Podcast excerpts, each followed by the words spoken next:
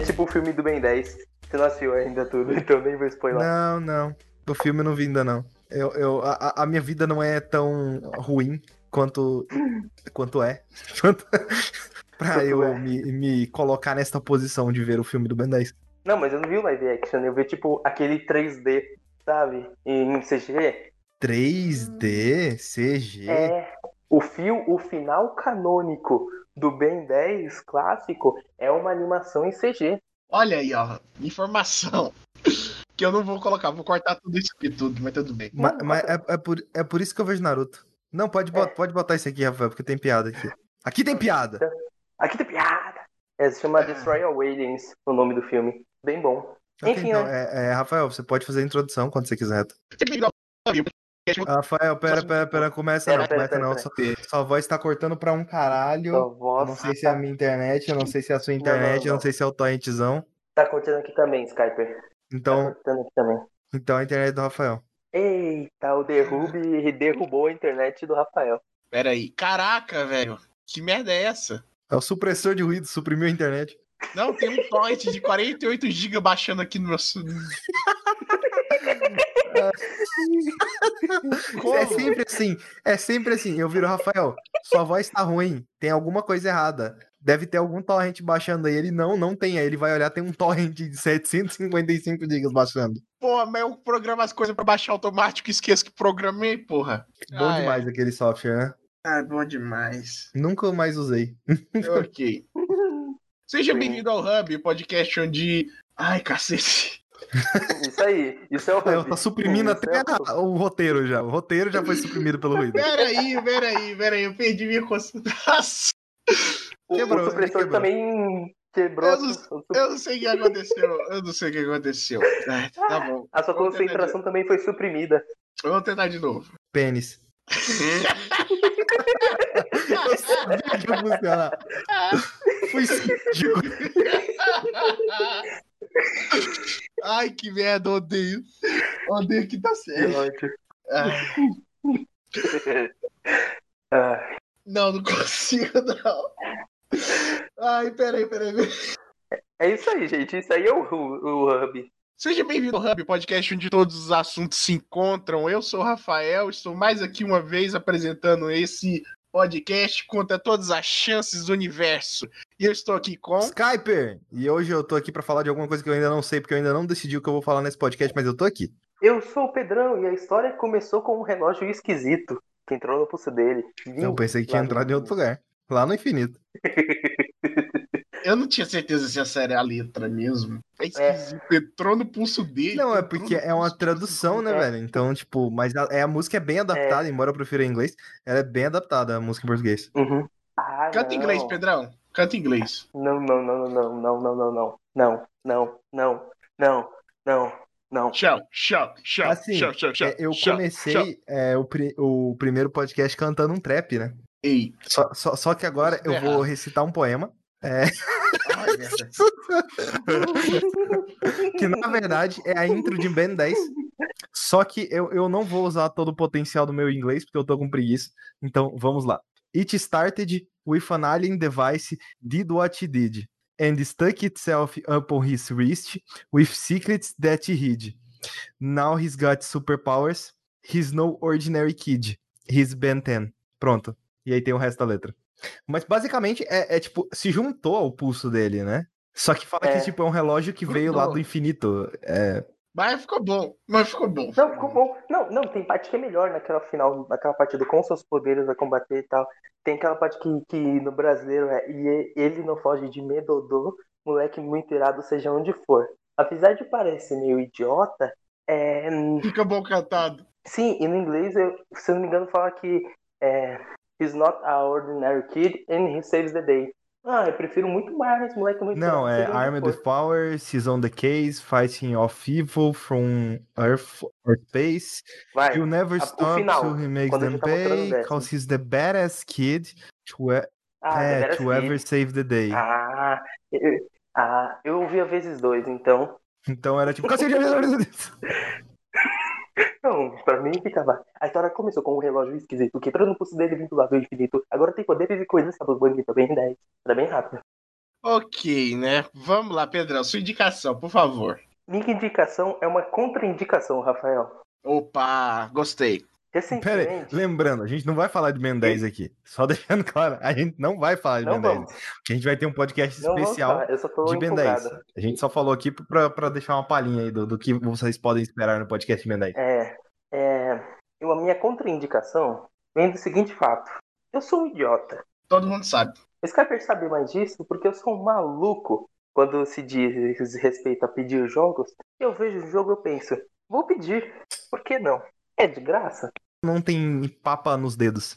Tipo, tá ligado aquele bagulho de não tem língua? não tem Então, problema nos dedos. é, é porque ele pede qualquer merda. Qualquer merda, de qualquer jogo, de qualquer coisa. Ele sempre pede foda-se. Ele, ele tá cagando pro. Ele não Uhum. valoriza o tempo dele, ele não valoriza porra nenhuma, pra falar a real. Então ele só pede o jogo. Ó, ó, Pedrão, a lição de vida. Nada é de graça. Às vezes algumas coisas não são cobradas com dinheiro, só isso. Então, foi cobrado minha sanidade mental. Aí, Porque ó. recentemente a gente recebeu Hellpoint. Eita. E Hellpoint, ele é um caso em especial porque ele é um jogo daquela leva de jogos que são chamados pelo subgênero de Souls-like, que é os jogos que são baseados em Dark Souls. O problema é, na verdade, o problema não, a maravilha de Hellpoint é que você jogar ele, você faz perceber o quão bom é Dark Souls. Porque esse jogo, ele é mal polido de uma forma que você chora sangue. Toda vez que você aperta o botão de ataque, o personagem demora 3 segundos para atacar. Depois de você ter apertado. Ou quando você vai pular, e o personagem só 5 segundos depois ele pula. Mas, cara, assim, Ou de simplesmente. é, em defesa do jogo, Hum. quando você. É, qualquer Defesa. um aí de vocês que estiver assistindo, Rafael, eu recomendo até você também. é, vai no YouTube, digita Hellpoint Gameplay e assiste. Tipo, você vai você vê na hora que, Uhum. cara, parece uma merda. E, e- e é, foi, foi é um dos motivos pra, tipo assim, eu olho o trailer dos jogos e, e eu penso, hum, isso aqui parece muito ruim. E Hellpoint era um desses casos que parecia muito ruim. Aí que tá. É, Hellpoint, apesar de tudo, ele ainda é um Souls-like. E a base de Souls-like é uma base muito boa.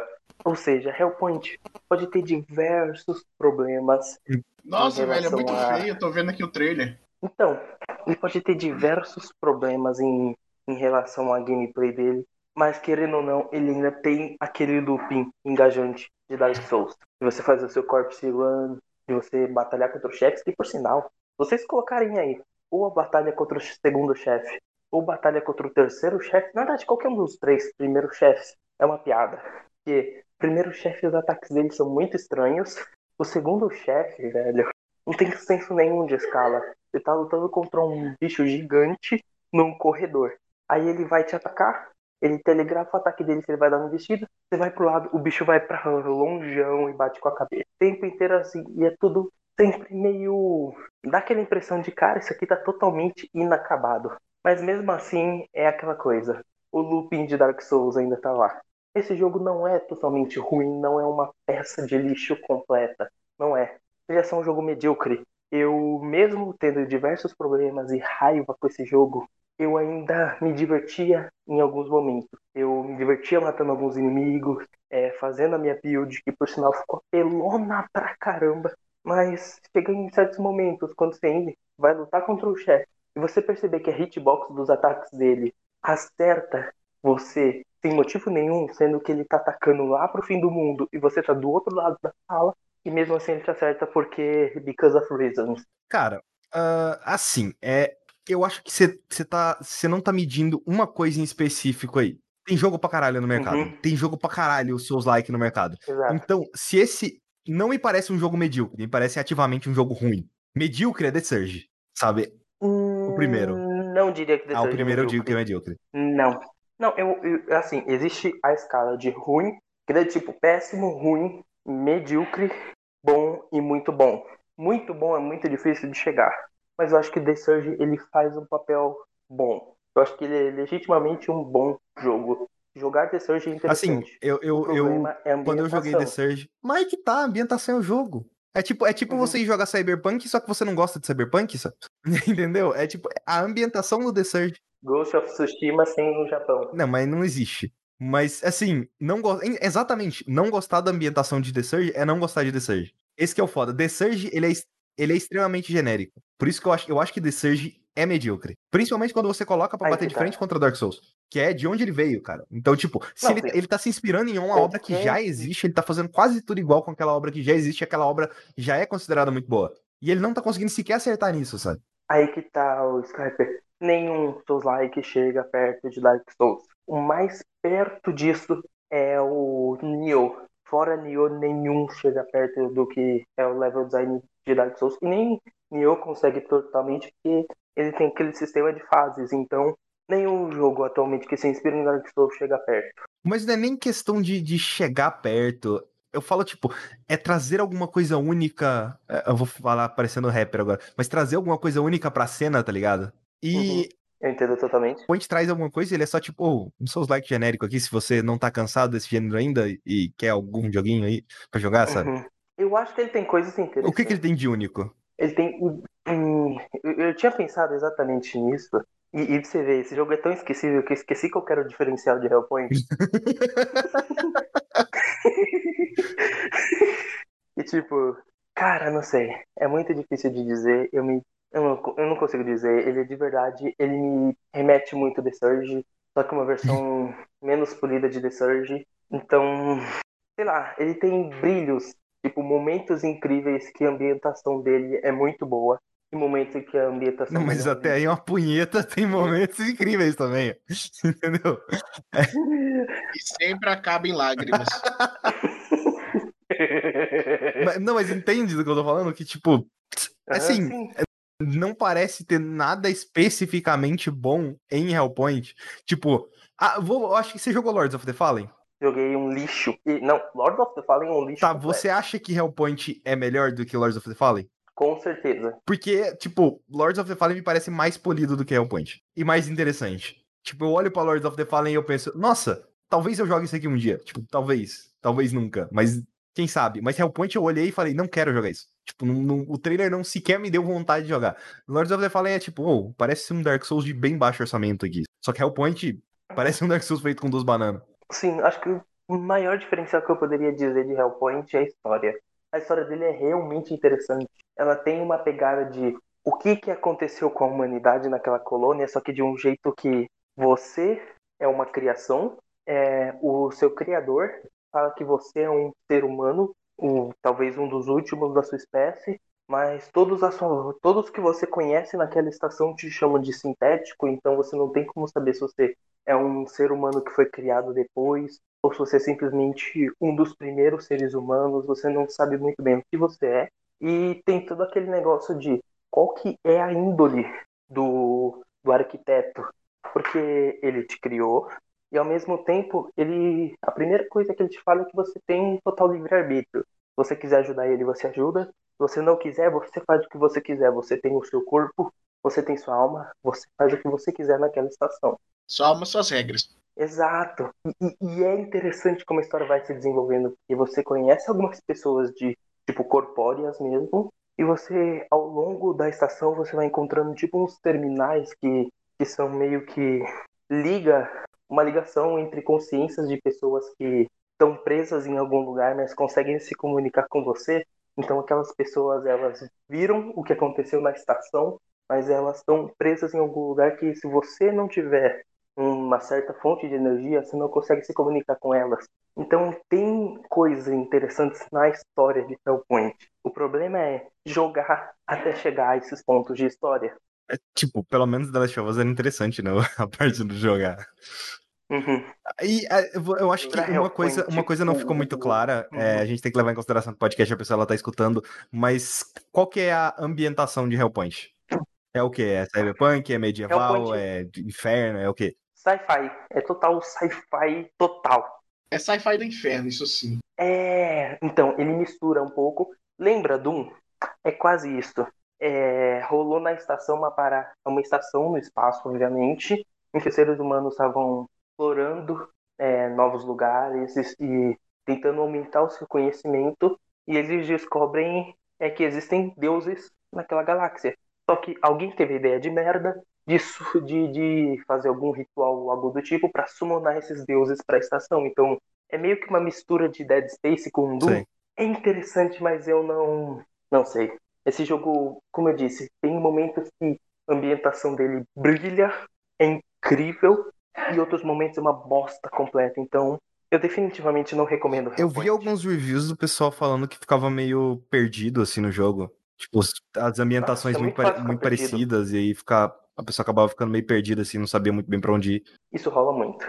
Mas isso é uma coisa normal de Dark Souls. Você se perde para poder se achar. Mas assim, é, é Dark? Souls, pelo que as pessoas falam, parece ser algo mais memorável, sabe? Uma coisa que eu não gostava no The Surge é que tudo parecia igual. Tipo, todos os lugares que eu ia parecia igual, eu meio é. que, tipo, pera, mas esse corredor é aquele lugar? Não, não é, pera, calma, tô perdido, onde eu vou?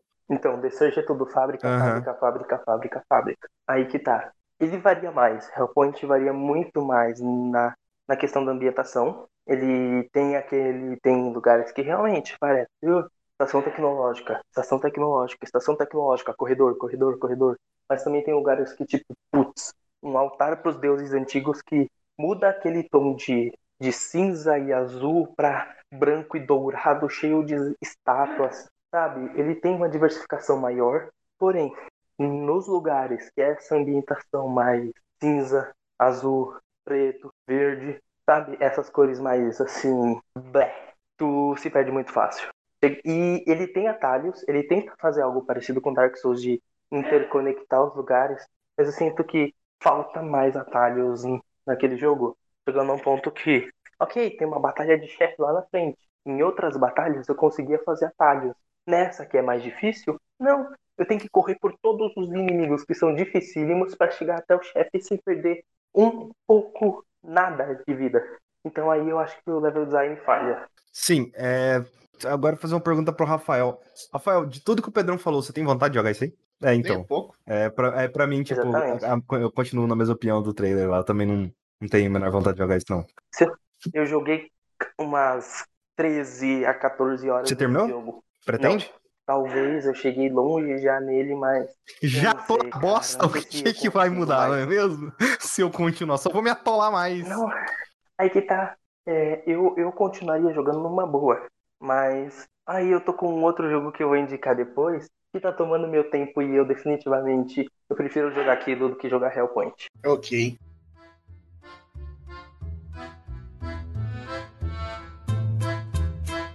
Tá na hora de uma indicação em dose dupla. Mas não é a vez do Skyper? Hum... Não, não, pode ir, Rafael. Não. Do... Vale isso de dose dupla? Vale isso de dose dupla porque é uma indicação dupla. Tem, é, eu vou, explicar. Todo mundo não, aqui. Não Todo vale isso porque você é o host. É isso que você tá querendo Não, dizer. eu confio no Rafael. Eu quero saber qual que vai ser a lógica que ele vai usar. Eu todo tô curioso. Aqui, todo mundo aqui já é, ouviu falar ou conhece é, um filmmaker independente chamado Taika Waititi. Já entendi o que é essa indicação dupla. Pera aí, é, é, filmmaker Entendeu? independente? Independente. Thor Ragnarok é um trabalho tão independente. O final de The Mandalorian também é algo tão independente. Ele tem outros trabalhos também, né, Zé Ruela? É, nem, é, o Coisa lá é independente? O... É, é independente não, ele, ele, é uma porra de um AAA. Ele tem é independente. pra caralho, independente é minha rola. Quem independente? Quem? A rola, assim, se fosse fazer filme, ele ia fazer sozinho. Ah. e, ia, ia, fazer a filmagem, ia, ia atuar, ia fazer tudo. Tudo, tudo minha rola. Exatamente. Se fosse o personagem masculino, ia botar um bigodinho. O personagem feminino bota uma peruca, é isso aí. Ai, ai, tudo bem. Então, é. Tatiti, ele produziu um filme em 2014 chamado What We Do in the Shadows. Que você já recomendou aqui, inclusive. Que eu já recomendou aqui, inclusive, só que Recentemente, ele produziu também uma série inspirada nesse universo, que é no mesmo universo do filme. No caso, a, o filme era sobre. Era um mockumentary que acompanhava três vampiros que moravam juntos e basicamente o dia a dia deles na comunidade dos vampiros. Como eles atraíam suas vítimas, como é que eles sobreviviam, a rixa que eles tinham com os lobisomens. Esse tipo de coisa básica de vampiro. E agora, na série What We Do in the Shadows, acompanha outros vampiros. No caso do filme, era a comunidade de vampiros da Nova Zelândia. Nessa série, é a comunidade de vampiros dos Estados Unidos, para ser mais específico, Staten Island, que é perto, perto de Nova York. Vamos começar apresentando os personagens, né? É, primeiramente, você tem o Laszlo, que é o líder dos vampiros. Ele, ele é um vampiro de 757 anos. E basicamente ele é o protagonista da série. Tipo assim, a série envolve, envolve ele, os amigos dele, a vida dele. E ele é um vampiro iraniano. Na verdade, não iraniano. O país que ele morava é atualmente é o Irã. Isso é a Irânia, a... tá ligado? É, ele tem um servo chamado Guilherme. No caso, nesse universo, né, os vampiros eles têm companheiros humanos. Basicamente são os criados deles. Eles fazem tudo, é, tudo pro mestre vampiros deles. Ele, se eles tiverem que atrair vítima, eles atraem as vítimas. É, se tiver que limpar a casa, ele limpa a casa. E segundo esse universo, né, cada criado um dia irá se tornar um vampiro. Mas isso é só uma promessa em vão, que tipo assim, eles vivem falando, ah, vou te transformar em vampiro, mas nunca transforma. Nunca transforma, trata como lixo. É tipo o irmão mais novo? Não Quando tipo você tá jogando é tipo... videogame e, e a promessa é, não, você pode jogar comigo, você pode jogar comigo. E quando ele vai jogar, você deixa o controle dele desconectado.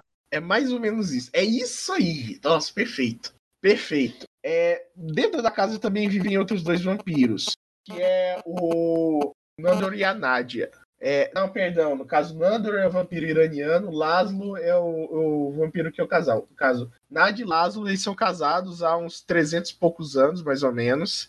Ambos são bissexuais, que é importante pra trama. É importante não, é relevante. Tipo assim, como eles estão casados há muito tempo, eles estão muito entediados um com a vida do outro. Isso acaba gerando situações muito boas. Mas o que eu mais gosto é o Colin Robinson, que é o quarto vampiro que mora na casa. Ele é um vampiro diferente dos outros vampiros. Ele é um vampiro de energia. Sabe aquelas pessoas chatas que, tipo assim, quando você conversa com ela, parece que sua alma tá sendo sugada para fora e isso fica com energia, querendo morrer? É esse tipo de pessoa, aquela que, tipo de pessoa que chega fazendo small talk. E aí, como é que tá? Olha o tempo. Small né? talk? Small talk. Tipo assim, é conversinha tipo, ah, você viu o tempo hoje? Tá uma loucura, né? É o tempo. E o jogo? O jogo ontem à noite é, foi isso aí mesmo. Não sei que jogo que é, não sei nem que esporte que você tá falando. Mas isso mesmo. E tipo assim, é, ele é simplesmente uma, um vampiro que suga energia. Ele não tem os poder, todos os poderes de vampiros, ele não pode se transformar em um morcego, não pode voar, não pode hipnotizar os outros, mas ele, ele, é imortal como os outros vampiros, só que ele pode andar na luz do dia, não tem alergia a alho, é, é, não tem nenhum problema com cruzes, e ele pode sugar energia é, vital de outros vampiros. Então, esse, esse, esse vampiro específico, Colin, ele é muito engraçado porque ele chega no small talk com os outros e ele trabalha num escritório. E ele ama trabalhar naquele escritório, tipo assim, sabe o Michael Scott, velho? É tipo o Michael Scott. Padrão alto, hein? Só que padrão, ó, é, é tipo o Michael Scott, ele chega, ele, ele conversa com você cinco segundos, ele destrói seu dia. E ele, ele continua se alimentando, tipo assim, ele não Uai, é, me identifiquei, Rafael. É, porque você destrói o dia das pessoas ou eu destruo o seu? Não, eu, é, na verdade eu achei que você ia entender que eu destruo o seu dia, porque você sempre fala isso. Mas é verdade. hoje o dia tava tão bom. Estou apenas fazendo o meu trabalho. No caso, a trama, a trama dessa série, ela se desenrola quando eles recebem a visita de um vampiro que tem 8 mil anos de idade. Ele é um dos líderes da comunidade vampiro e ele quer dominar o mundo. Aí ele é, é, esses vampiros que estão morando nos Estados Unidos, eles foram enviados para lá para conquistar o novo mundo. E tipo assim, eles não saem de casa. As pessoas não sabem. A, a, agora que, que se passou pela minha cabeça, pera, mas What We Do in the Shadows não era um filme? era um filme. Sempre.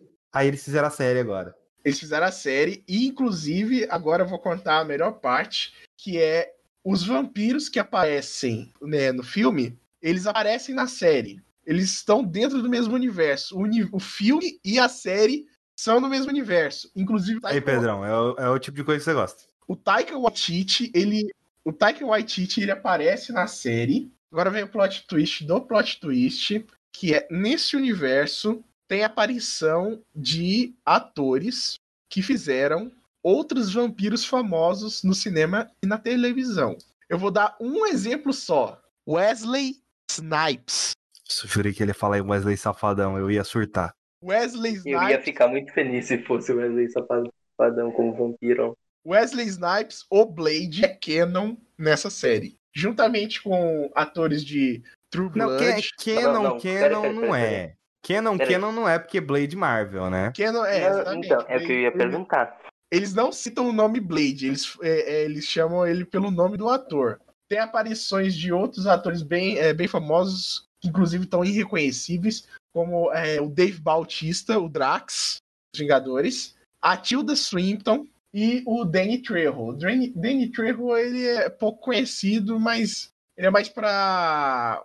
é, alguém aqui já viu o filme Machete? Não, Spy não Kids. sei nem que filme é esse. Machete é demais, velho. Pequeno Machete é muito bom. Machete, então. Machete é um vampiro. Danny Trejo. Nossa, velho. O Dan Trejo é muito bom, cara. Muito bom. É, o que eu mais gosto dessa série é que, tipo assim, é um mentory. E eles utilizam bem desse tipo de narrativa, porque em alguns momentos tem interações com a equipe de filmagens.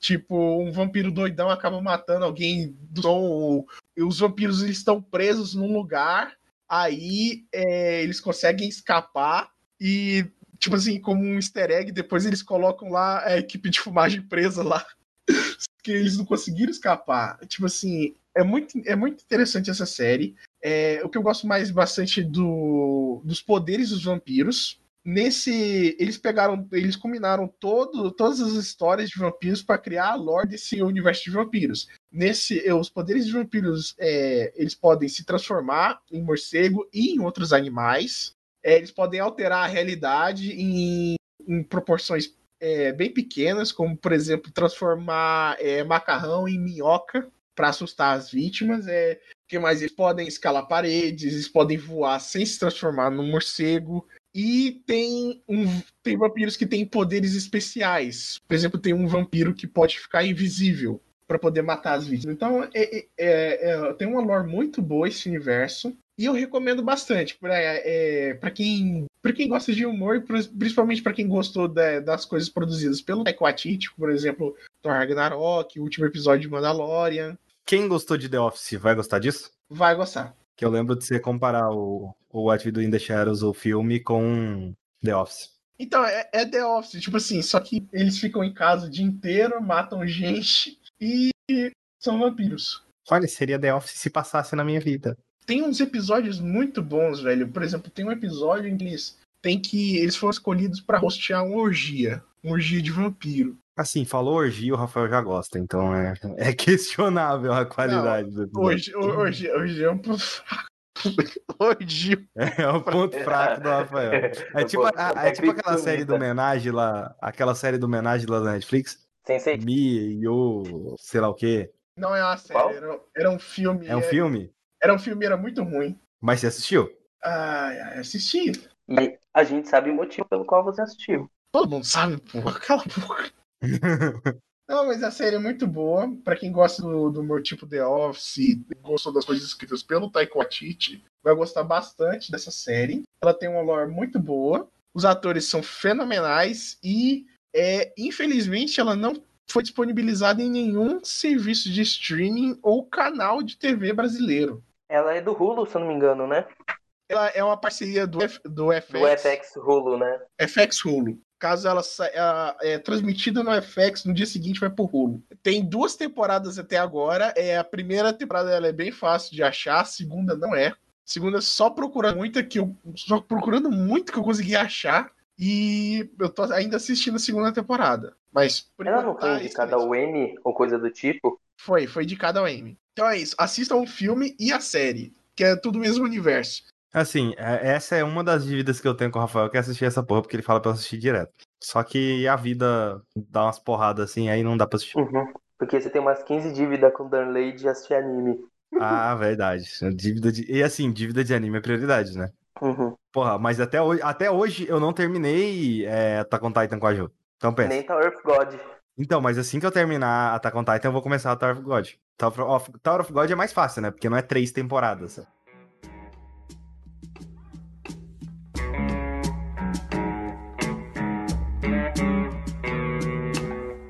Ah, agora é minha vez? Sim. É. Eu vou indicar um, um canal do YouTube. Mentira, não vou indicar um canal do YouTube, não, mas já fica a indicação aí, ó. O Michael Kister vai lá dar uma olhada maratona em todos os vídeos, porque é muito legal. Eu sinto que as pessoas têm um desprezo muito grande por canais do YouTube. Porque, tipo, ou oh, assiste essa série aqui, ó, tem cinco temporadas. Tá, mas o canal do YouTube lá, ninguém, você não vê ninguém maratonando ela, porra. Tipo, em ordem cronológica. Mas muitos canais nem sequer deixam isso de uma maneira fácil, sabe? Tipo, seria tão legal ter uma playlist assim para maratonar canais de maneira cronológica, mas a maioria não tem. Então. É por isso que a gente agradeceu o Cad Icarus por. É, o Cad Icarus, ele, faz, ele faz isso, né? Eu sei, eu lembro que tinha playlist na Star Zone antes que, que dividia por temporadas também. Só que aí, tipo, o bagulho ficou tão. Tava ficando tão confuso a divisão por temporadas que eu. Foda-se. aí eu parei de, de, de dividir. Ué, só Mas... fica confuso porque você não muda o nome da série o tempo todo. Não, não, o negócio é que é, pegava. Mas tem isso. Pegava pela. Não, não, pior que não. Eu tava dividindo por temporadas todos os conteúdos. Então, tipo, arcos da. Mais especificamente, arcos do site, entendeu? Mas tem isso. Ah, mas vamos lá. Eu vou, eu vou fazer uma dobradinha igual o Rafael fez, só que uma é rápida, a outra é curta. Ah? Peraí, uma é rápida, a outra é curta? É, exatamente. uma é curta e outra é mais longa algo errado não está certo. Assim, existe um jogo que talvez eu não me orgulhe de dizer isso, mas eu me orgulho um pouquinho, na minha Steam, que é o jogo que eu mais joguei na minha Steam. E, tipo, é bizarro Hentai. quer pensar que esse jogo é o mais. Não. Perdi o interesse. Porque eu ainda não tenho. Se alguém quiser me. o, o Hentai Nazi lá, o Nazi Hentai, aquele que você mata nazista. Com, com, com as minas. É, e o Hentai que salva o dia. E o Hentai salva o mundo. Pô, perfeito aquele jogo, perfeito. Não tem nada de errado naquilo. Mas assim, o jogo mais jogado na minha Steam atualmente é Prison Architect. Hentai que salva. E assim, Prison Architect é um simulador de construção de prisão. Eu, eu não sei aí se, se vocês, talvez acho que vocês tenham assistido, tá ligado? Orange is the New Black? Então imagina se você fosse o pedreiro de Orange is the New Black. Você é o, pre, o pedreiro, você é o, o gerente daquela prisão, você faz basicamente tudo ali dentro. Só que assim, é, eu sei por que, que eu tenho 130 horas dessa porra. Porque eu não gosto de jogo em Early Access. Mas Prison Architect foi um dos primeiros jogos que eu peguei em Early Access. E que toda atualização eu jogava e construía uma prisão nova. Porque toda atualização tinha algo novo naquilo. Então, tipo, ah, você tem que construir cela, você tem que construir os banheiros, os pátios, uh, escritórios para as pessoas trabalharem, que mais? Lavanderia, você pode colocar preso para trabalhar dentro da lavanderia, é, carpintaria, você pode colocar preso para trabalhar dentro da carpintaria e por aí vai. Perguntinha, tem um armário do sexo? Não, mas dá para você criar uma sala para ter visita conjugal. Ok, aceitável. E aí, tipo assim, ah, e aí, você tem também pena de morte, aí você tem que gerenciar, dependendo do tanto de prisioneiro que você tem, se a prisão recebe mais ou menos pessoas, é, você pode, digamos que, é, contratar pessoas, tipo, você pode contratar um advogado, e aí você faz com que esse advogado dá uma, dê uma burlada ali na lei, tá ligado? Pra você conseguir construir uma cela menor do que a cela tem que ser. E por aí vai. Se você quiser, você pode, inclusive, assim, tirar banheiro, tirar a cama da cela com esse negócio ativado, deixar a cela só, deixar só o, o boneco lá dentro e fazer igual uma solitária. Pode. Você pode colocar sistema de monitoramento na sua prisão. Você tem que construir cantina, tem que construir a cozinha, né, por causa da comida. Você tem como fazer programas para você reintegrar os criminosos dentro da sociedade. Você pode colocar para você pegar criminosos mais de alto escalão. Mas tudo é bem mecânico. E eu sinto que é, é aquela coisa: você cria sua prisão, você vai ter muita dificuldade no início para criar sua prisão e fazer ela tá instável ali. E aí você vai ver outra, uma outra dificuldade quando você quiser expandir para alguma coisa. Se você, tipo, ó, vou tentar criar uma prisão gigante desde o início, vai dar errado. Então você, tipo, cria um bloco de 20 celas, depois mais 20, depois mais 20. Você tem ferramentas de clonagem para você clonar, então fica muito mais fácil de jogar o jogo assim, porque às vezes você cria um bloco de cela que é perfeito, você vai lá, clona aquela porra e por aí vai. Eu, eu, eu gosto muito de jogo de gerenciamento. Então, Prison Architect, ele, ele, ele acaba. Prison Architect, ele é, ele é muito divertido, velho. Tipo, no dia 26 de julho do mês passado, eu, em um dia, joguei 14 horas dessa porra. Nossa. É, porque, Mas, tipo, tipo, assim, eu simplesmente... Diga. O jogo, ele tem algumas ferramentas em relação, por exemplo, ou sistemas em relação a... Ele deve ter sistemas de superlotação, essas coisas, mas ele te dá ferramentas diferentes ou modos diferentes para você lidar com aquilo, que eu acho que um, um bom desse jogo de gerenciamento é quando ele te dá um problema mas você pode resolver ele de várias maneiras. Digamos que é tipo assim, a ordem cronológica da sua prisão seria mais ou menos assim: olha, os prisioneiros estão chegando, você tem uma quantidade limitada de dinheiro, você ganha uma quantidade X por. E não é igual Sin City, que tipo, Sin City, se eu não me engano, é vira o dia ou hora, não lembro, você ganha tipo aquele total de dinheiro. Não, ele vai te dando aos poucos. com as coisas que você vai fazendo, ele vai te dando dinheiro aos poucos. E por aí vai. Então você tem que lidar com a questão de, tipo, se você tiver pouco prisioneiro na sua prisão, você vai reter pouco dinheiro e você vai não vai conseguir expandir direito. Se você, você pode inclusive aumentar os prisioneiros para tipo, ah, eu quero pegar prisioneiros só de, de, de, não é, como é que fala? Não é pena máxima. Perpétua. Eu esqueci como é que fala. Não, perpétua também. Mas tipo, de, só que perpétua você precisa ter toda a construção da da mesa da cadeira elétrica pra pessoa morrer e tal, e por aí vai. Uhum. Mas o que eu tô querendo fazer é, tipo, tem prisioneiro mi... Como é que é que fala? É, que é, tipo, mínima segurança. Se- é, Segurança Segurança mínima, máxima. segurança máxima, segurança super máxima. Por exemplo, você pode pegar 10, 20 prisioneiros de segurança máxima. Você vai ganhar muito mais dinheiro. Só que tem um problema, se você não tiver estrutura na sua prisão, se seus guardas não estiverem bem posicionados, os caras podem fazer um motim ali pra todo mundo fugir. Se Isso foge um monte de, se foge um, se foge um monte de pessoa, tipo, depois de um tempo o motim ele deixa de ser problema. Porém, aí vem aquela coisa. Ah, você pode aumentar o número de prisioneiros que você recebe pra 50 no primeiro dia? Pode. Todos eles vão ficar esperando a cela. Aí você vai ter que criar uma cela de espera. Aí você vai ter que fazer as celas rápido. E aí você vai ter que criar outras coisas, é, chuveiro ali pra eles, senão eles vão ficar puto da vida. Comida, senão eles vão ficar puto da vida. Projetos de, de coisas pra ele ter lazer também, senão eles vão ficar puto da vida. Se eles ficar puto da vida, vai ter rebelião na porra da prisão. Vagabundo não tem que ficar feliz, não. Vagabundo tem que vai ficar puto e já tudo no olho do. Assim, depois de um tempo, né? No caso, depois que eu fiquei 14 horas jogando, a minha prisão ela tinha tipo assim, um milhão de, de dólares, então eu Vagabundo! fazia o que eu quisesse. É, eu, eu contratei o advogado lá, aí eu, eu contratei um outro negócio do advogado que, que é tipo uma árvore de habilidades, assim, tipo, ah, você pega o advogado, ele tem um monte de coisa que você pode fazer, você vai comprando aquilo com, com dinheiro mesmo. E o advogado fez de um jeito que, tipo, eu posso ser demitido da minha prisão. Se eu deixar muita gente morrer, se eu deixar muita gente fugir, se tiver um puta do incêndio, ele falou, não pode fugir ninguém ah, durante tal período, não pode morrer ninguém durante tal período. Só que quando você tem um advogado, meu, ele faz qualquer coisa. Então, depois deixa de ser um medo isso. Então, ele tem um, um limite de jogo, assim. Depois que você constrói sua prisão e fez todas as salas e sua prisão tá funcionando, meio que acabou o motivo pra você jogar ali. E o que eu fazia, por que eu tenho 132 horas, é porque eu jogava, aí eu deixava, saía uma atualização, eu via que eles adicionavam coisa nova, eu jogava, basicamente criando minha prisão de novo. Só que dessa vez otimizando, otimizando e otimizando. E dessa última vez eu criei, tipo, a melhor prisão que eu poderia criar. Eu peguei um milhão de dólares lá e aí foda-se. Começava a rebelião na prisão, Rafa. Começava a rebelião na prisão, sabe o que, que eu fazia? Eu mandava os guardas tirar, porque foda-se. Foda-se essa merda, eu tenho um bilhão de reais, eu tenho advogado, não serve advogado, eu posso fazer o que eu quiser. Eu virava pros guardas e falei, as armas tá liberadas, pode meter bala nesses putos aí, velho. E era o que eu fazia, e foda-se. Então, tipo, velho. cara, eu gosto muito desse jogo, eu gosto muito desse jogo. Ele tem um prisão modo, é tipo coach. Aliás, ele assim com ele tem um modo que é, é bem simples, não chega a ser igual aquele jogo da Escapist, mas que você pode ser um prisioneiro dentro da sua própria prisão e tentar escapar. Escape Room. E, e- e- isso é, é- é bem interessante. Você faz uma prisão, tipo, muito fodida. É meio difícil de escapar, porque você pode. Você fica andando lá de boinha. Às vezes você tenta acabar com a raça de um guarda pra ver se você pega uma arma. Aí você vai parar no hospital. E você. Por aí vai. Então, ah, eu gosto muito desse jogo, cara. Prisoner Arctic é muito legal. Inclusive, lançou uma expansão recentemente aí pra ele. Eu, eu, eu sei que ele foi comprado por uma, uma distribuidora. Eu não lembro quem. Mas que, tipo assim, é quem fazia era uma galera indie. E aí o jogo foi comprado.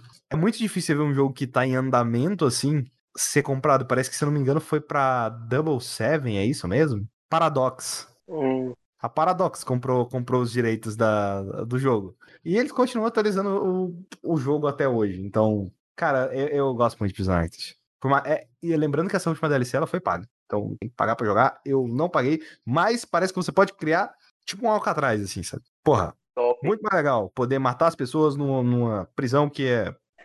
Poder É isso aí, não, não mate criminosos. A prisão era pra reabilitar o criminoso a Skyper. Opa, ele pensou em escovar os dentes. Pode abrir fogo. Oh, e assim, tem um modo história no jogo, que o modo história ele serve como tutorial, tipo assim, ô, deu merda nessa prisão aqui, você vai ter que resolver a porra toda. E aí você começa a ver que, tipo, todas as partes. é, do- você ganha. Digamos que você ganha o direito de ter uma prisão do zero, justamente porque você con- consertou as cagadas de, de outras pessoas. Mas cagada, Top. tipo, num nível que a pessoa tava recebendo suborno da máfia que estava dentro da prisão. Tipo, a, pr- a primeira historinha é de um cara que ele tá sendo condenado à cadeira elétrica. Aí você vai vendo e pensa, tipo, ah, ele parece ser uma pessoa normal. O que, que é o crime dele? Aí, aí mostra o crime dele foi literalmente ele pegou a esposa dele com um amante, pegou e deu, meteu bala nos dois. E aí ele foi até o padre e o padre mandou ele confessar e ele confessou e aí ele vai pra cadeira elétrica. E o que, que você. E você pode escolher, tipo, o destino do cara? Não. Eu deixei. Esse é o tutorial. Esse, esse é o tutorial. Ele vai morrer na cadeira elétrica. Nossa, que sad. Eu, eu só tenho um, um- comentário a fazer, né, sobre essa indicação. É, agora eu entendo o modus operandi de administrar do Skyper a Start Zone. Eu sabia que ele ia falar isso. Não funciona? Mata. Não funciona, É um- mata. Se não entrega o podcast na data, ele falou que mata. É uma prisão criativa. Tá todo mundo aqui prisioneiro. O podcast não funcionou? Mata. Não, pô, Tudo nome. não, tô- você pode, eu tenho uma impressora, eu tenho é, uma coisa que eu nunca falei pra vocês, mas eu tenho uma impressora 3D aqui. Inclusive o próprio Rafael não sabe a origem dele, mas Rafael, você veio da impressora 3D e você é o 26º, Rafael. Você é o Rafael 26. 27, na verdade. 27. Pula pro 28 que eu não quero mais viver. Não tem problema. Vou no próximo podcast eu já vou mandar imprimir outro. Aí eu só, eu só tiro os traumas. Mas não, não funcionou, mata. O Pedrão é o Pegou quinto. coronavírus, troca. Ah, eu sou o quinto. Eu, eu, eu tenho um pouco de efeito.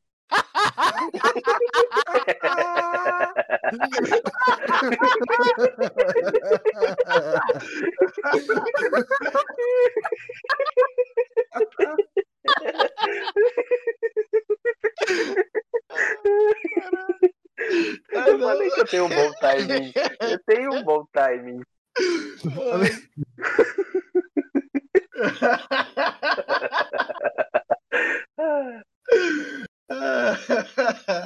Assim, é, voltando um pouco pra essa parte de gerenciamento, em partes o Rafael tem um pouco de razão, porque no. É no SimCity? Não. Qual jogo de gerenciamento que tinha que gerenciar co- comida? Cara, Não era o, o The Sims? Não, não é o The Sims. Ah, não é o The Sims, porque ele é- era um jogo de gerenciamento. Ah, Frostpunk. Vou deixar o povo passar fome, Oh. foda-se. Não, próximo que era um bagulho que tipo, tá, com, tá descontente? Não, consigo, cara. Morre. A parte da comida eu não conseguia, velho. Não conseguia arranjar comida pro povo, deixa todo mundo passar fome, foda-se. Tipo, eu serei o jogo, mas foda-se. Deixa todo mundo passar fome. Eu não conseguia comida. Não importa o que eu tentava no jogo, eu não conseguia comida. Putz, Aí chegou num ponto que eu, eu, comida, eu desisti, eu investi em tudo menos comida. Você tem que estar muito early no jogo e começar um bagulho muito específico pra conseguir bastante comida. Mas não vai, cara, não vai, eu tentei de tudo. A comida simplesmente não vai. Se você não conseguir, se você não conseguir um, auto, um automaton, um automate, sei lá, aquelas É. porra daquele robô, tipo, bem cedo, pra colocar nos bagulhos de pegar comida, não vai, não vai. Então eu tacava o Na foda-se. verdade, você tem que conseguir aquilo muito cedo pra não usar nenhuma pessoa pra nada. E aí, tipo, até aí eu tava bem foda-se. Porque eu falei, ah, foda-se, não vai ter comida mesmo. Então, pra todo mundo aí, foda-se, pau no seu cu, você tá no meio do, do- da desgraça do, do É o coisa. fim do mundo, meu querido. Morre. É isso aí. É o fim do mundo, morre. É, se eu fosse um médico e, um- e um idoso chegasse no hospital falando que quer aí coisa quer UTI pro coronavírus, eu falo, o fim do mundo, morre. Tá aí, ó. Não votou do Bolsonaro? Toma cloroquina, otário. Enfia cloroquina no cu. Ai, ai. E a, az- e a azitromicina na veia. Vamos ver se resolve. Ah, mas basicamente, isso, isso era pra ser uma indicação curta, mas eu, eu gosto muito desse jogo, então é isso Imagino. aí. É. Imagina. E- Pelo visto que é como é nossas vidas, né? Eu imagino que você goste bastante desse jogo. é verdade. nunca que eu, eu nunca fiz nada de mal para essas pessoas. Rafael, Se você falar qualquer coisa, Rafael. Se ah, você falar qualquer coisa, por onde eu começo? você morre. Tá, mas a minha indicação de verdade. Eu falei que ia ser uma dobradinha porque foda-se. Vocês assistiram a série The Hollow da Netflix? Não, Ah, não. A animação? não. Eu tenho a impressão que eu já comentei sobre ela Sim. em Já algum comentou? podcast. Sim, você Já? já, comentou. Quer comentar de novo? Qual? Porque eu não lembro. Algum? Muito útil sua constatação, Pedrão. Eu Tá vendo? É isso, lembro. que, é isso que eu, eu tenho que aguentar. eu lembro que eu vi o trailer da de The Hollow Sim. durante a sua. É, é, com certeza. Foi. Eu, foi no Fora do Controle 46, eu falei da primeira temporada de caralho. Porra, é um podcast que a gente falou de coisa pra caralho. Tem tipo uns 25 foi? assuntos aqui. O aquele 46, do do Anime? Episode e Super Drags. Foi, foi. Não, não, Ah, pera, Bohemian Super Rhapsody e Super saudade. Putz, Super Drags, Big Mouth, The Hollow, Hill, The Legend of Korra, Boruto, Major Second, The Dragon Prince, Castlevania, Kong. nossa. É Bohemian. Episódio, Woodland, Hamilton, Anticast e a morte do Stan Lee. E a gente também chegou a falar de Kong School Island aí no meio. Sim, eu falei Kong. Ah, eu lembro de uma piada desse podcast. É, eu recomendo, eu recomendo a morte do Stan. Morte do Stan Lee. Foi muito bom esse episódio, caraca. Infelizmente a gente não recomenda a morte do Stan Lee. Não Mas Vi Homem-Aranha 3 essa semana e saudades do Stan Lee. No, no passado a gente recomendava a morte do Stan Lee, mas hoje a gente decidiu que não precisa. Não precisa mais. no passado precisava. Pode voltar. No passado precisava. Stan Lee pode voltar. A gente não precisava mais ser morto agora, não. Precisava naquela época, agora não precisa mais, não. Mas, basicamente, é, a primeira temporada de The Hollow ela é muito boa. Assim, tem coisas questionáveis ali, mas é interessante, tipo, os mistérios e o setting daquele mundo, sabe? É uma coisa bem parecida com Over the Garden Wall, eu diria. Embora eu acho que as pessoas vangloriam demais Over the Garden Wall, Sim, o pessoal ama. tipo, né, é, não entendo por quê. Gravity Falls eu entendo. Gravity Falls eu entendo. Gra- Gravity Falls é muito bom. Mas ele segue nessa pegada, tipo. E na segunda temporada, tem um evento que acontece no final da primeira que eu não vou falar, mas assim, eu não gosto do que aconteceu. E digamos que segue uma coisa um pouco. É, assim, é explicado depois. Mas digamos que os, os protagonistas eles acordam sem lembrar de nada. Uh, shit. Só que, tipo, tá, tu- tudo. tá- tá tudo do mesmo. Não, eles, eles acordam lembrando da aventura da primeira temporada, mas eles não entendem por que eles estão onde eles estão. Eu não quero falar onde eles estão, porque seria spoiler né, do final da primeira temporada. Que seria a, mai- a maior revelação. Ressaca. Mais ou menos. Na década de 2010.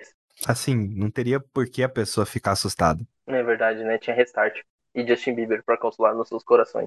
Aí tá. É, o final da primeira temporada é meio sem graça. Tipo, acontece uma revelação lá que deveria chocar, mas, tipo, é- ela só parece meio. Véi, se só quiseram colocar um bagulho aqui, dropar aqui no meio, foda-se, né? E aí, tipo, eu fiquei pensando, ah, é, é só uma outra história que fez um bagulho extremamente foda-se com, com os personagens, e é isso aí. Eu não imaginava que ia ter a segunda temporada, até porque eu acho que. Tipo, existia um, um cliffhanger ali, mas. Eu, eu realmente não imaginava que ia ter, não, cara, porque parece que não tinha feito sucesso nenhum, sabe? Então, dito isso, a primeira temporada foi legalzinha, eu fui ver a segunda. É, digamos que eh, o protagonista lá, ele, ele acorda é, no mundo real, mas tem alguma coisa muito errada. Tipo, tem alguma coisa muito errada mesmo. E, e daí segue, eles estão tentando descobrir o que caralho aconteceu, por que que tá tudo errado. É difícil falar sem comentar esse spoiler específico, mas eu acho que eu consigo. E acorda no mundo que o Bolsonaro foi eleito. É, assim, eu diria que o mundo que eles acordam é melhor.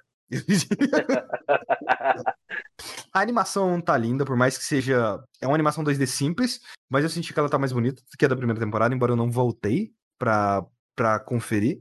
E digamos que nesse mundo, o The Hollow, é, para quem viu a primeira temporada vai saber, digamos que nesse mundo o The Hollow não existe. E nunca existiu. Então, meio que eles lembram do que aconteceu na primeira temporada, mas é como se ninguém ali daquele mundo lembrasse que sequer a primeira temporada existiu. E aí começa com uma trama meio besta, assim, de que, tipo, eles precisam lidar, eles percebem que tem alguma coisa errada naquele mundo quando eles veem que, ou, os medos deles começam a atacar eles. Então, eles têm alguma coisa de especial naquele mundo porque apenas eles lembram do, desse Hollow. Tipo, só eles e ninguém mais. Na, na primeira temporada, depois de um tempo, é, os personagens eles desbloqueiam poderes e aqui eles meio que continuam com os mesmos poderes. Só que os combates eles ficam mais interessantes porque a evolução é muito nítida aqui. E as lutas elas acabam sendo mais criativas. Os mistérios eles continuam movendo a trama. Só que eu, eu acho que assim, a primeira temporada é- ela é tão fechada, só tem um acontecimento no final que daria brecha pra uma segunda temporada. E então, parece. Pedrão, sabe, sabe aqueles filler de anime, só que filler filme? Sim. Que o filler de Naruto, tipo, por mais que ele seja um filler de Naruto, os, os anime, até que não é, não é tão ruim. Tirando o fato do Shippuden, que o Shippuden vai tudo pro caralho. Mas que eles desenvolvem mais personagens. do que é da hora. Só que o filler de filme é como se o filme nunca tivesse existido. Tipo, os do, do Boku no Hero. eu, eu sinto que a resolução do mistério principal né, nessa segunda temporada de The Hollow é interessante. Eles aproveitam bem o cliffhanger da última temporada. Eles conseguiram fazer de uma forma que não estraga a continuidade da história da primeira temporada, mas é quase como se fosse uma história alternativa, sabe? Então, durante todo aquele tempo, eu meio que. Pra quê? E, e- e eles repetem isso. Tipo, ele tem uma coisa no final da segunda temporada que poderia servir como cliffhanger pra terceira temporada. Mas é tipo, cara, digamos que o que acontece no final da, da primeira temporada pra servir como cliffhanger, literalmente o olho de uma personagem pisca. Tem tipo um glitch. Tipo a mística no final de X-Men Dia de Futuro Esquecido. Tipo, só. Só. E ele- eles usam isso pra trabalhar essa porra. E, e eu sinto que ele- eles fizeram a, a primeira temporada. Tem muita série da Netflix, que inclusive, faz isso. O próprio Stranger Things é assim também. Ah, a gente vai fazer a primeira temporada aqui. A gente vai fazer tudo que a gente quer fazer na primeira temporada. E a gente vai deixar uma brecha pra segunda, que talvez seja cancelado na primeira. Sabrina é assim. Então, se for cancelado na primeira, a história tá fechada. Se, caso, a gente tiver uma segunda, a gente tem onde trabalhar em cima. Por sinal, triste que Sabrina foi, foi cancelada, né? Foi? Foi, Caraca. foi, já era. Sério? Sim, era, era pra ter cinco temporadas e a Netflix cancelou na quarta. Mas não vai ter final? Caraca, velho. Vai porque toda temporada tem, tem final, mas final que, tipo, dá pra terminar ali, mas o autor já Eita. revelou que, que ele queria fazer um crossover com Riverdale na quinta temporada. Tipo uma guerra. Talvez pode ser renovado pela HBO Max. Interessante. E assim, é, existe uma coisa em obras. Agora, eu- agora talvez se eu entre num papo meio boomer, Pedrão me corrija se eu estiver errado. Hum, É, assim, eu sinto que qualquer obra que tenha um personagem LGBT, Opa. a comunidade LGBT cai com peso pra defender aquela obra mesmo ela sendo uma bosta. hum, não sei, cara. Tem muita obra com personagem LGBT que a galera, tipo, Exemplos. Supergirl, cara, é uma The. Last of Us 2. Mano, The Last of Us 2 tem literalmente um artigo, eu acho que é do, do Kotaku ou da GameSpot, não sei, não lembro. Que é tipo assim: ah, The Last of Us 2 virou um campo minado pra todo mundo. Porque Sim. qualquer pessoa que criticar o jogo é tipo. Não, sabe uma pessoa que critica K-pop? E aí chega uma, uma K-popeira falando: Você está sendo ra- racista. Você tá imitando Michael Kiss. É um invejoso. É, porque ele tem um personagem K-pop. Mas é basicamente isso, entendeu? E existe um personagem em The Hollow. É, existe um personagem em The, Hollow, em The Hollow que ele revela ser gay. O personagem literalmente solta a frase: Mano, eu sou gay. Eu vi pessoas batendo palma pra, pra Netflix, tipo, os diretores da série, tipo, caralho, vocês são foda. Mas isso Hum? aqui é, o- é o efeito Star Wars, porque Star Wars tem um casal gay. Só que, uma Tem. das coisas que as pessoas Então, não pensaram. ah, aquele casal no final do último No filme. final que de Ascensão. Skywalker, que Não, os dois não, casais se beijam. Aquilo ali, aquilo ali não é nada. Aquilo ali é zero. Aquilo ali é. Então, mas tinha gente batendo palma pra Disney. Ah, vai tomar no cu. Quem bateu Mas palma? as pessoas não entendem uma coisa. Tipo, essa cena de The Hollow, a cena de Star Wars, ela é uma cena que você pode literalmente cortar aquilo em mercados em que homossexualidade é proibido. Então, tipo, o, o casal gay lá de Star Wars, quando eles vão passar na China, eles só cortam aquela cena. Porque não é relevante pra nenhum dos personagens. E a mesma coisa, essa, é, esse fato do personagem ser gay não é relevante pra nenhum dos personagens. Porque é uma cena que literalmente eles podem pegar e cortar. Tipo, e, e sei lá, velho, meio que parece que na primeira temporada é, o personagem ele tava se relacionando bem com uma outra personagem e parece que foi algo meio que tirado do cu, sabe? Só existe uma, existe uma pista na primeira temporada. É igualzinho, é igualzinho o final, cara. É igualzinho o final. Existe uma pista na primeira temporada sobre isso, mas na real, essa pista tá mais pra tipo assim, ô, bora deixar isso aqui, velho, porque a gente pode justificar isso aqui depois com qualquer coisa, sei lá, sabe? Sei lá, parece que foi algo inventado, assim, pra tipo, ô, militância tá fazendo sucesso, vamos botar um personagem gay aqui. Existem várias coisas aqui em The Hollow que são desse jeito, tipo, o próprio cliffhanger da primeira temporada, tipo, ô, bora deixar isso aqui, velho, se for renovado a gente inventa alguma coisa. Isso vale pra, pro cliffhanger da segunda também, vale pra revelação do personagem gay, vale pra um monte de coisa. Tipo, o roteiro ele é bem preguiçoso. É aquela coisa, eles fazem uma temporada achando que vai ser a temporada final, e parece um final. E aí eles inventam um fillerzão pra completar. Velho, Rafael, se você assistir essa porra, você vai ficar doido. Com o tanto de pergunta que simplesmente é ignorado. Os caras simplesmente ignoram e segue a vida. E o Rafael não suporta isso. O Rafael, quando ele assiste alguma coisa que tem um monte de perguntas sem, sem, sem ter respondida, ele, ele começa a questionar tudo. Tipo, por que isso? Por que aquilo? Por que Não isso? Por que aquilo? é, não é só isso, é que tá. É, tudo que for levantado na série tem que ter um payoff. Seja é, agora ou na temporada futura, ou tem que fazer parte de um algo, tem que parecer que foi pelo menos planejado. Porque planejado parece que não foi. Se você joga um monte de coisa no ar, é, é tipo fazer um malabarismo. Se você jogar um monte de coisa no ar, você tem que pegar de volta. Senão tudo vai cair. Se você estabelecer é, é, alguma coisa é, essa coisa ou tem que fazer, é, tem que ter alguma relevância pra trama, ou não. Ou, ou não, ou não ter essa coisa para começar. Então, ou é, você estabelece, por exemplo. Eu não consigo um exemplo aqui sim de cabeça, mas, por exemplo, você coloca lá é, é, um easter egg, alguma coisa assim, você isso tem que dar um, algum tipo de payoff no futuro, ou pelo menos. o easter egg em si não precisa. Um, um payoff. Mas. Então, easter egg é, é, depende do easter egg. Tipo assim, easter egg que é relevante pra, pra trama. Por exemplo, é, Thor o Mundo Sombrio. Thor, é, Thor, Thor Mundo Sombrio. Thor Mundo Sombrio tinha. Não, não. É, primeiro filme do Thor. Ele mostrava no cofre do Odin a manopla do infinito. Aí tinha que ir lá no, no Ragnarok e mostrar que ela era falsa. Exatamente. Aí, no caso, é, você estabeleceu uma coisa que não deu payoff nenhum. Só foi uma piadinha, uma piadinhazinha ridícula. Que podia, inclusive, ter sido cortado na, na versão final. Aí que tá, não foi um payoff satisfatório. Eu, eu não acho, eu não acho que necessariamente é muito difícil uma situação em que a pessoa vai virar e falar, mano, sou gay, mano, sou hétero, entendeu? Uhum. Sabe, parece que é aquela coisa, eu preciso deixar claro que este personagem aqui é homossexual e eu vou fazer isso. J.K. Rowling.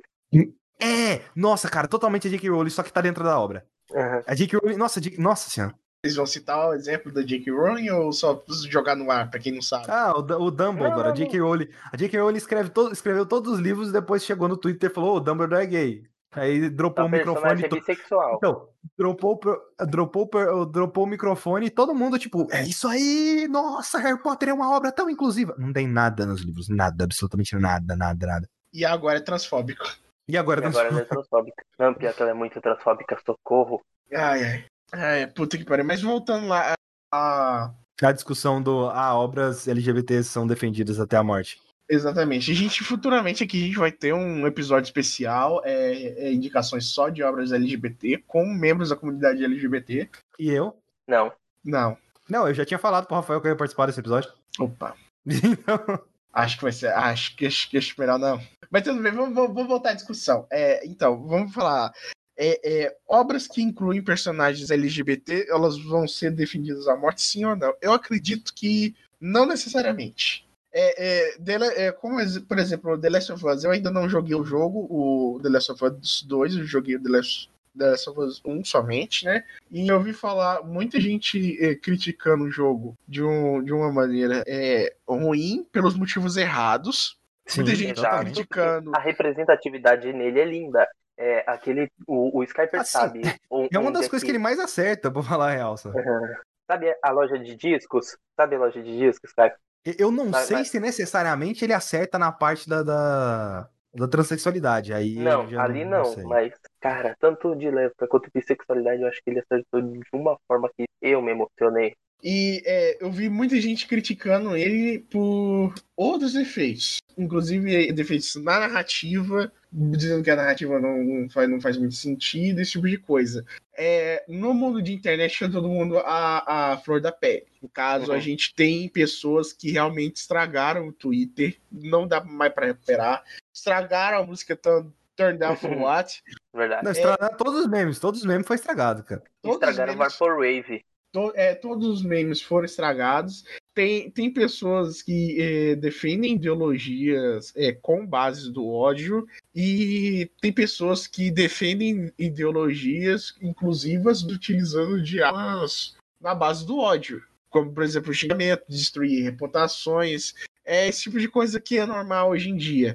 Nossa, tão triste isso. O, o, o, que eu, o que eu acho aqui que toda obra ela deve ser criticada, deve ser apreciada, deve ser criticada, deve, deve é, se pensar a respeito, se refletir, mas não pelos motivos errados. Tem pessoas que criticam simplesmente porque a representação tá lá, ou porque Peraí, ela. antes de você terminar, eu tava pensando aqui no que eu falei.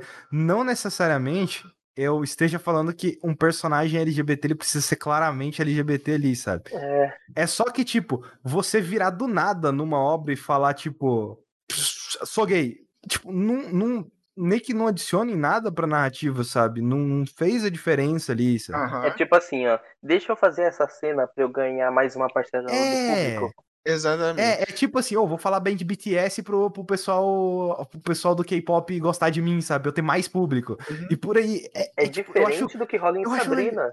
eu acho uma jogada baixa, sabe? De Sabrina tem uma personagem que é trans. E é importante pra trama ela ser trans.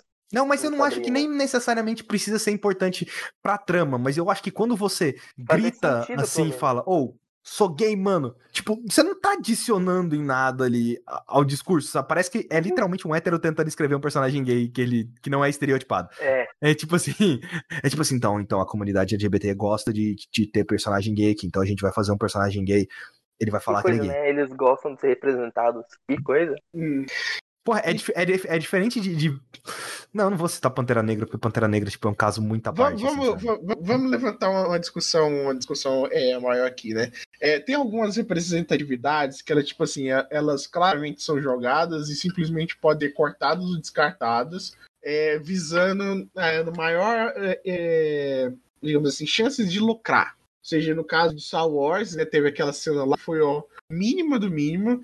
É, das discussões que eu vi é, sobre aquela cena em específico, a maioria delas, né, pode ser que esteja preso num olho de pinhão, mas a maioria delas, no caso, foi uma crítica negativa, porque simplesmente era uma cena que podia ser cortada, que não, não tinha nenhuma relevância para a história, que não representou direito. Foram essas, a, foram essas a, a, a, a- as críticas que eu vi na maioria dos casos. Mano, o Na maioria Finn, dos casos. o Finn e o Paul tava, tipo, perfeito Uhum. Ali. perfeito. Tipo, tava, tava a trama perfeita pra colocar os dois juntos ali. Sabe, o Finn sendo uma, meio, meio parecido com a questão do Last of Us. O Finn sendo uma pessoa bissexual, o. o... Pera, não, o Finn não. O Paul sendo uma pessoa bissexual, o Finn É. sendo uma pessoa homossexual. Cara, tava perfeito ali pra colocar os dois ali, sabe? Funcionaria melhor ao contrário, não acha? Ah, não, eu acho que não, porque é, mesmo o filme é deixado o- claro o que tem, o Paul já tem- teve relacionamento com mulheres, então. No primeiro, Force Awakens, Hum, ainda passa a vibe que, que o Finn é meio que o cara que ainda não descobriu o que ele gosta, o que, que ele É, é. ele, ele né- é, então. Ainda mais por ele ser reprimido, pelo fato de ser um Stormtrooper e tal.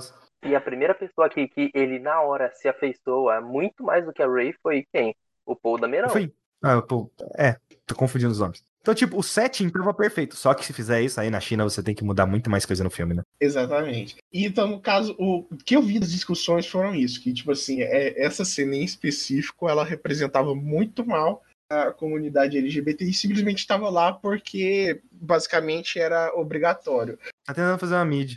Quando você trabalha com esse tipo de, de é, coisa, você tem que tomar alguns riscos quando você trabalha no mundo da arte. Você sabe que nem todo mundo vai gostar do que, que você vai produzir, mas no mundo dos negócios, que é uma coisa completamente diferente, você tem que maximizar para que todo mundo, é, é o máximo de possível de pessoas goste daqui, do, do, do seu produto final e, e, e que o lucro seja maior. No caso da, é o caso da Disney. No mundo da arte, você tem que tomar alguns posicionamentos e decisões. Por exemplo, o South Park, banido da China. Tomaram uma posição é, é, é, eles escolheram, ao invés de ceder é, a brutalidade do, do, é, da censura do governo chinês, eles decidiram simplesmente tomar uma outra direção criativa. Eles decidiram, é, vamos me posicionar de tal maneira, não, não, não precisamos do, necessariamente do mercado chinês.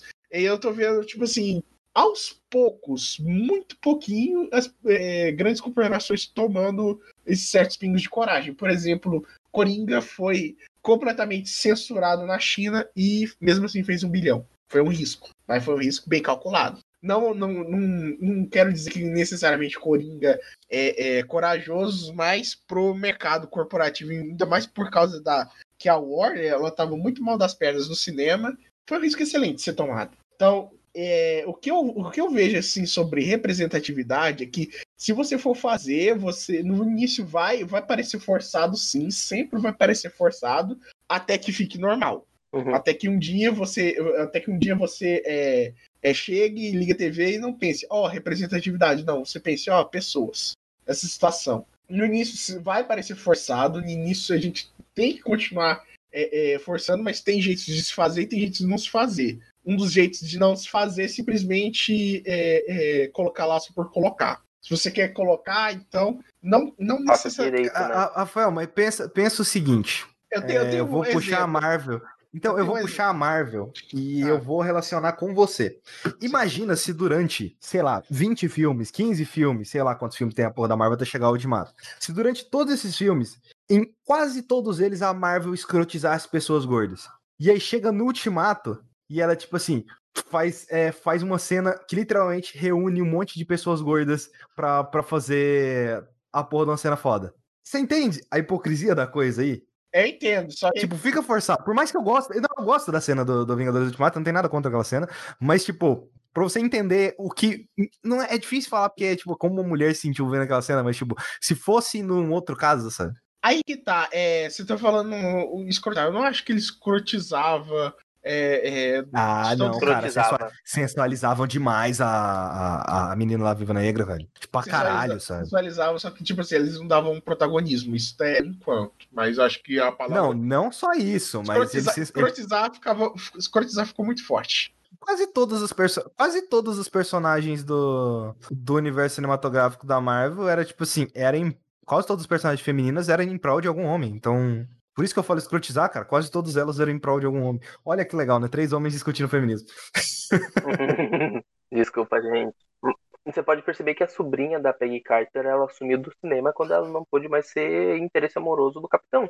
Não, a, a própria Thor lá, ela a Thor não a É, a que vai fazer a Thor agora. Natalie Portman. Isso. Ah, ela saiu porque, tipo assim, ela tava. ó, o personagem dela é Cansada extremamente de secundária. É, é, é, velho. Ser só a motivação do Thor. Porra, mano, a Viúva Negra. Mano, a Viúva Negra é um dos piores personagens da Marvel, cara. Tem, tem gente. tem- não, tipo, tem pessoa. Eu não entendo pessoa que ainda bate palma pra aquela personagem. Ela é uma dos piores personagens da Marvel. Ela é colocada como interesse amoroso do Tony Stark. Ela é colocada como interesse amoroso do Capitão América. Ela é colocada como interesse amoroso do Hulk. Ela é só isso. Nos filmes ela é só isso, sabe? Sendo que a personagem nos quadrinhos ela é tão mais foda que isso. Ela é literalmente colocada como ah, a mulher estéreo que não pode ter filho. É, e depois ela ainda é reduzida a mulher estéreo, que tipo assim, ah, a mulher só serve pra ter filhos. Porra, por isso que eu falo escrotizar. Então, voltando aqui à representatividade, eu acho que um jeito bom de fazer é, é, é representatividade, tipo assim, pega, por exemplo, The Office, Não. Oscar, Ma- Oscar Martins. Ah, velho, ai, merda, dei spoiler pro Pedrão. É, que tem, um, tem um personagem em The Office que, que o, o, perso- o personagem, ele é gay, só que ele não fala pra ninguém que ele é gay. Porque ele não quer, ele não quer falar e não importa, é o trabalho dele tá ali, então... A maior, a maior parte do, ar, do arco do Oscar não, não tem a ver necessariamente com, é, é, é, com a orientação sexual dele. No caso, é, ele tenta. Ele é a voz da razão no escritório. Tipo assim, ele é, é um- tipo assim, uma pessoa sóbria no meio da loucura. E ele tenta, é, ele tenta diminuir a loucura do, do- do lugar. Ele é uma pessoa muito. Ele não é reduzido a simplesmente a, a orientação sexual dele. Ele é um personagem completo. Ele tem emoções, ele tem é, é, sentimentos, ele tem. é, como é que é mesmo? Motivações? Ele tem objetivos. Ele tem objetivos. Eu não, eu não sei se é, é bom você simplesmente reduzir uma, um, é, na, representati- na representatividade, é, especialmente LGBT, você reduzir a pessoa à orientação sexual dela, Não, isso é uma Ou- merda. ou simplesmente deixar isso tão apagado que pode ser cortado para ser vendido. Acho que Ou pior. Ô, cara, Ou o pior jeito certo, o jeito certo de fazer, eu vou falar o jeito certo e o jeito errado. acho que o Pedrão é melhor o Pedrão falar, né? É, eu Pedrão? tô esperando o Pedrão falar. É uma parada. Representatividade é uma parada muito difícil, mas eu acho que o melhor jeito é, primeiro, não fazer um estereótipo. E nem muito. A representatividade do, da galera LGBT, que é mais. Foi muito, por muito tempo, só o personagem tipo. O Cro de fina estampa. Era aquele personagem afeminado, todo usando roxo e tudo. Uh, sendo que seres humanos são totalmente diferentes. Uma pergunta: as pessoas gostam daquele personagem? Muita gente gosta. Principalmente os héteros. Principalmente porque ele ganhou um spin-off. Ele ganhou o próprio filme.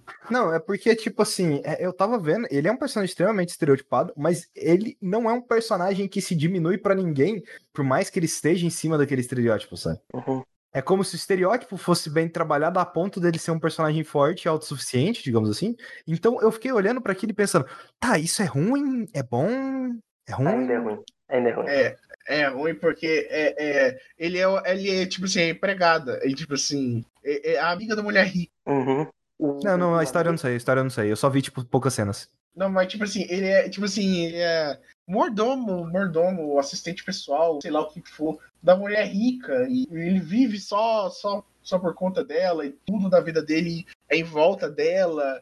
Como se fosse, tipo assim, um mascote. Gira naquele clichê de tipo, o amigo gay que você pode falar tudo da sua vida, sabe? É o Tipo- confessionário ambulante. Tipo em Kick-Ass.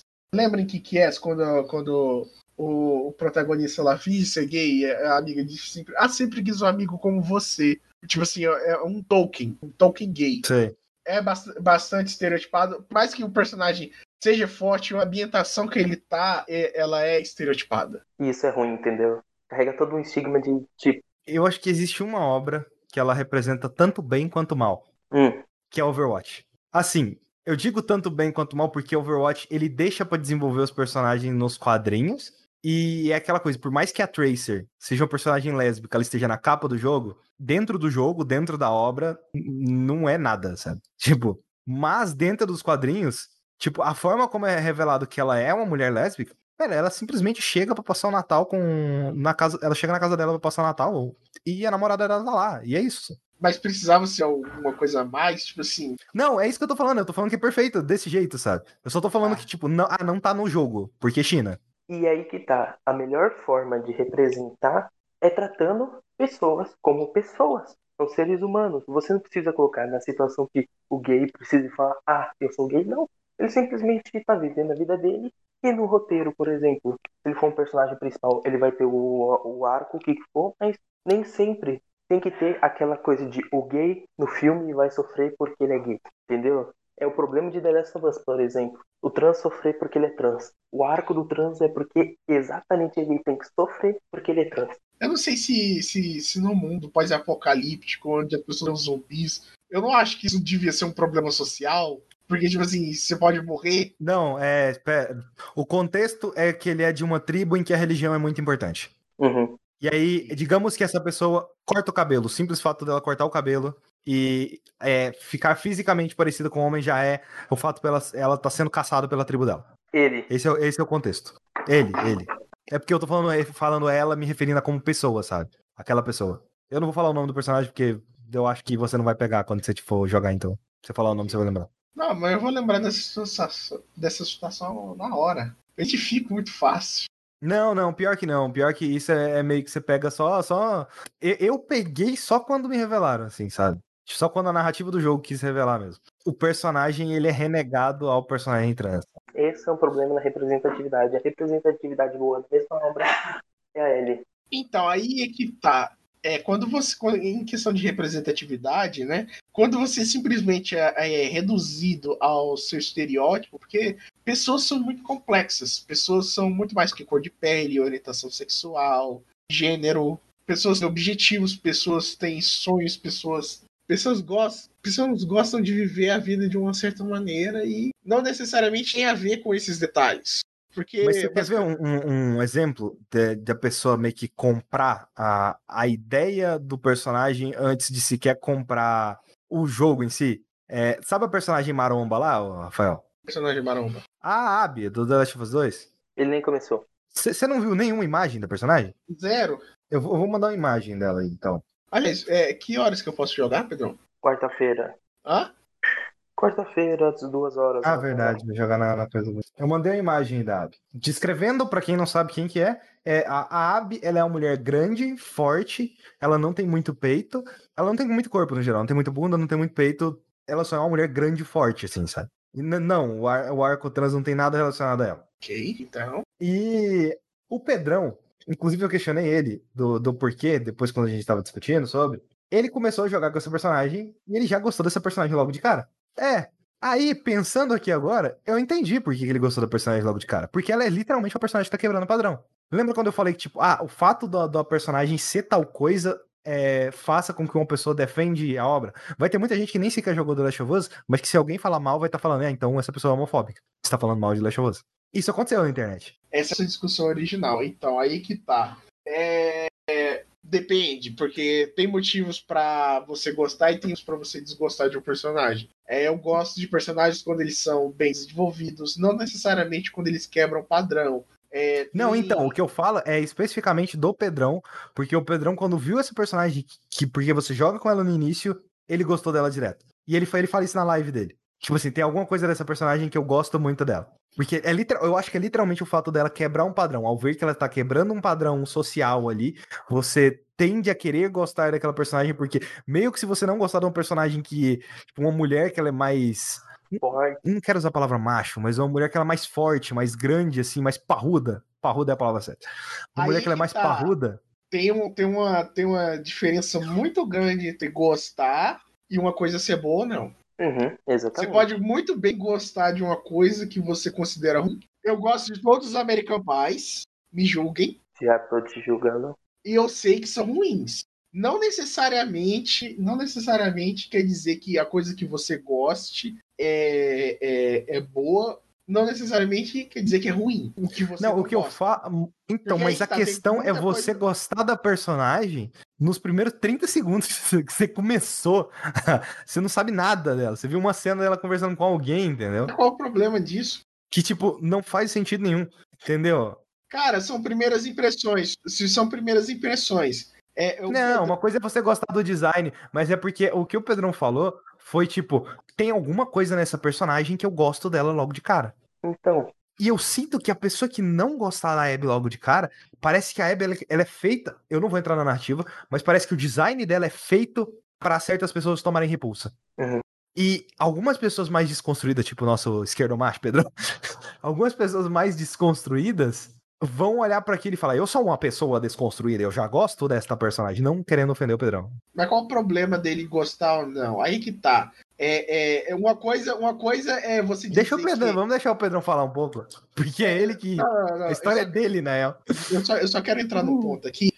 É, é, você tá batendo é, batendo em cima de um ponto aqui muito interessante que é, é, o problema dele gostar. O, o problema dele gostar é gostar e achar bom é- são coisas completamente diferentes. uhum, E eu, no caso, o Skyper está problematizando é, é o fato de gostar logo de cara, ou gostar porque. é, É, tipo, algum qual seria o motivo de gostar? Será que é só porque quebra o padrão, entendeu?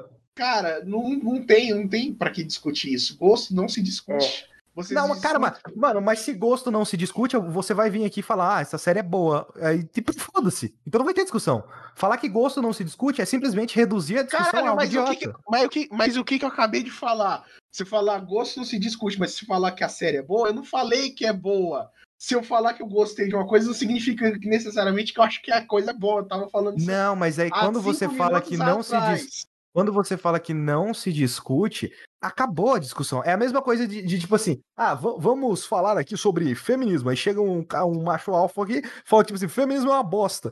Aí você vai começar a discutir com o cara, cara, é a minha opinião. Foda-se, acabou a discussão aí. Não tem discussão. Opini- Opinião e gosto é coisa completamente diferente, cara. sim. Quando é que você Mas vai entender que. Não é gosto, um é opinião, opinião. cara.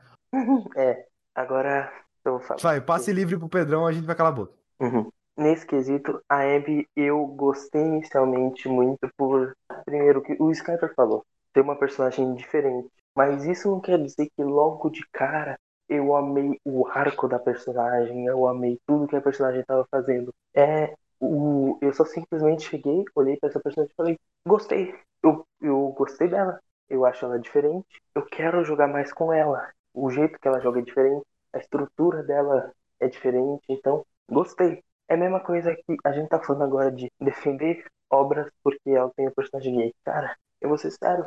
É, é, obras LGBTQ+, existem dezenas, são um lixo completo. As pessoas defendem porque são obras que retratam o sofrimento do homem gay, o sofrimento da mulher lésbica. Desculpa, tem muitas dessas obras que são um lixo. E é nesse momento que a gente tem que exaltar obras como Love Simon, que é simplesmente uma obra que é boa e para aquele público que é mais jovem tem aquilo apresentado de uma forma boa, interessante e representado de uma forma boa, entende? É, se, se a gente pegar toda a obra que é ruim e exaltar porque tem um personagem gay, a, comunidade nunca vai ser levada a sério. Nunca. Assim, uma obra que eu não vejo nada demais, eu não acho que ela nem é ruim, nem é boa, é Moonlight, sabe? Moonlight ganhou um Oscar. Moonlight eu acho ruim. Eu acho ruim. É, Você acha ruim a representação ou você acha ruim a obra? Eu acho ruim a obra. É, então, eu também acho ruim a obra. Mas ganhou um Oscar, sabe? Eu acho que isso deve- deve-se muito ao fato de, de- da academia, assim, oh, filme com, com, com, com- Filme, é, filme que tem gay aqui, ó, vamos votar. Aqueles velhos do Oscar, tá ligado? Eu não acho que necessariamente. Eu não cheguei a ver Moonlight, mas, tipo assim, é, é, naquele ano o grande favorito era La La Land.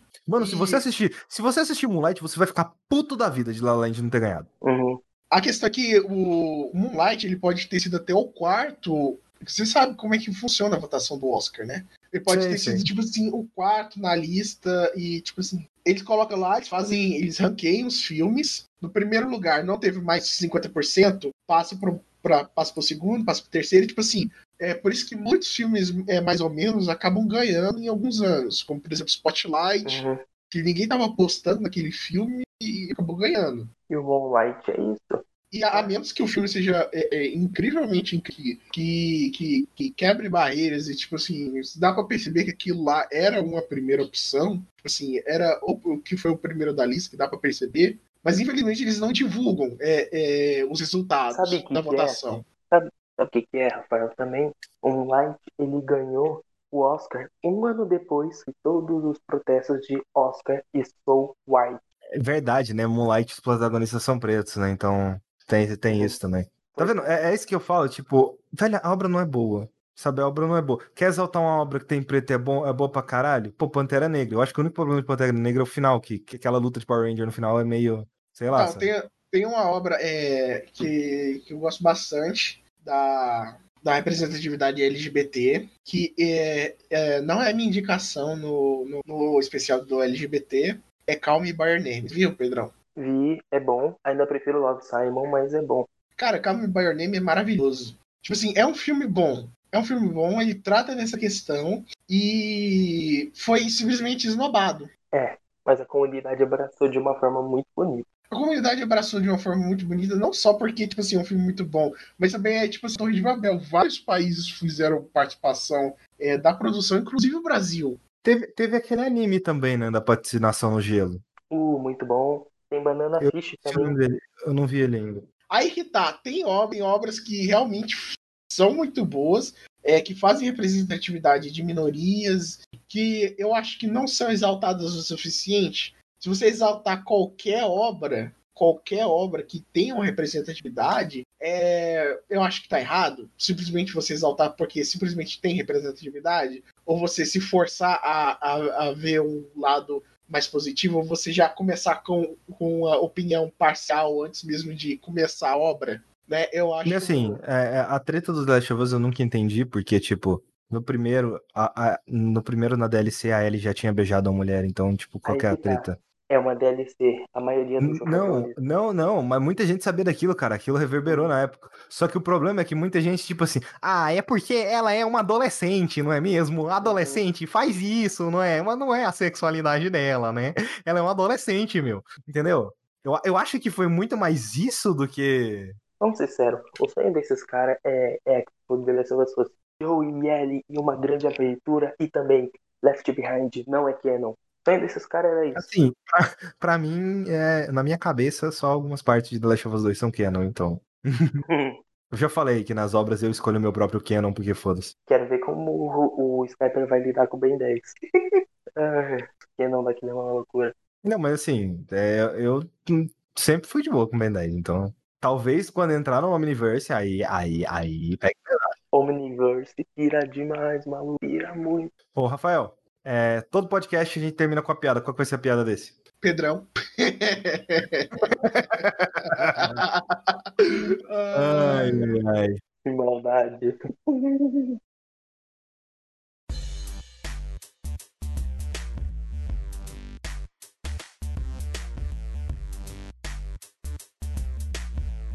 Muito obrigado por ter ouvido o nosso podcast até agora. É, se você ficou ofendido por alguma das coisas que a gente falou, é, eu sinto muito realmente. Se quiser entrar em contato com a gente para especificar o que, que foi, ou sei lá, só xingar a gente, nossas redes sociais estão disponíveis no post de publicação deste podcast, que é encontrado no site startzone.com.br. Também, se você quiser checar o nosso outro podcast, o Start, não é um nome muito criativo, né? Porque não fui eu que dei, mas ele é um bom podcast, a gente fala de assuntos específicos e com spoiler. Nós também temos o nosso grupo no Telegram, você pode estar entrando lá através do site também, e o nosso Discord. Nós temos um server no Discord. Se quiser trocar uma ideia com a gente, a gente tá lá todo dia. Então é isso, muito obrigado e até semana que vem.